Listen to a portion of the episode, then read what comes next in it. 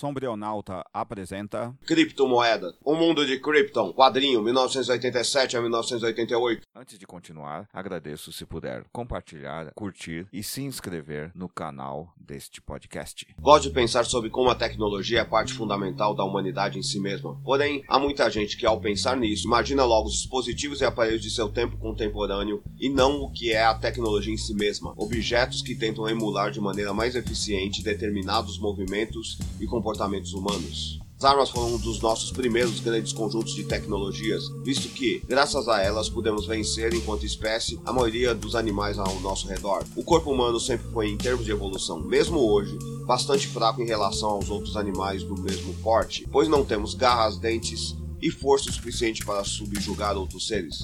À medida que fomos desenvolvendo ferramentas bélicas, fomos criando nossas civilizações conforme o mito africano de Makoma bem demonstra. Talvez aqui esteja uma das faces mais terríveis do pensamento humano, que foi bem diagnosticada por pensadores como Marx, 1818, 1883, Weber, 1864, 1920 e por Guy Debord, 1931-1994, a tecnologia aplicada vem a mudar nossas formas de sobrevivência, inclusive mentais e psicológicas. A construção do pensamento, em particular alemão, durante as duas guerras mundiais e que se expressa na concepção de ego, id e superego freudiano, já demonstrava que tal construção da subjetividade era em si mesma prenha da guerra e nas guerras temos vítimas e agressores.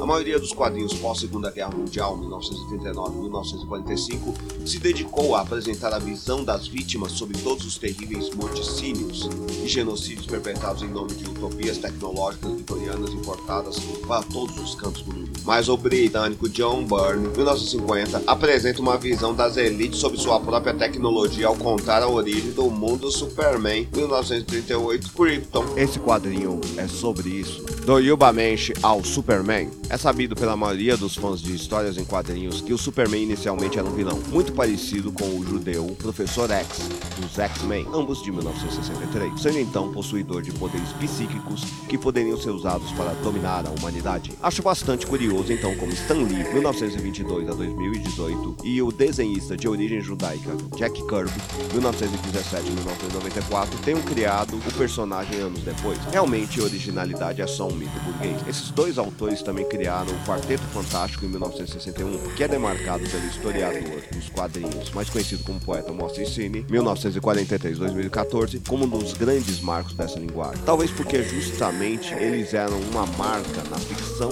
das histórias em quadrinhos para adolescentes da transição definitiva do poder dado pela superioridade tecnológica da Europa vitoriana, 1837-1901, para os Estados Unidos e seu American Way of Life, de 1919, conceito identificado pelo autor marxista depois conservador religioso radical de origem judaica Will Helber, 1901-1977.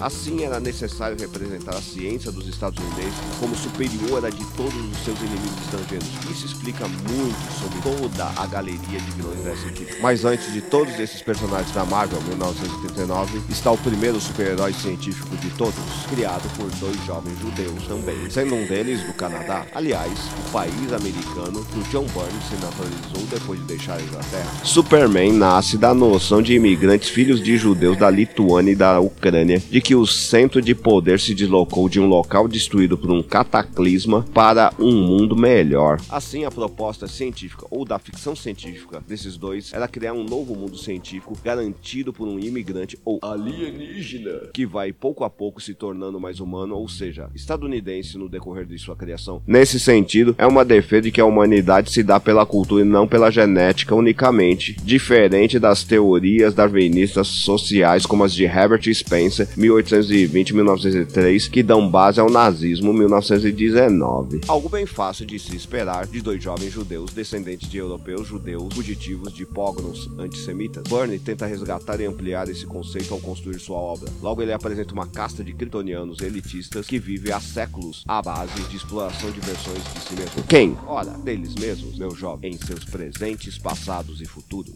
Siga para a parte 2, o broto do câncer elitista.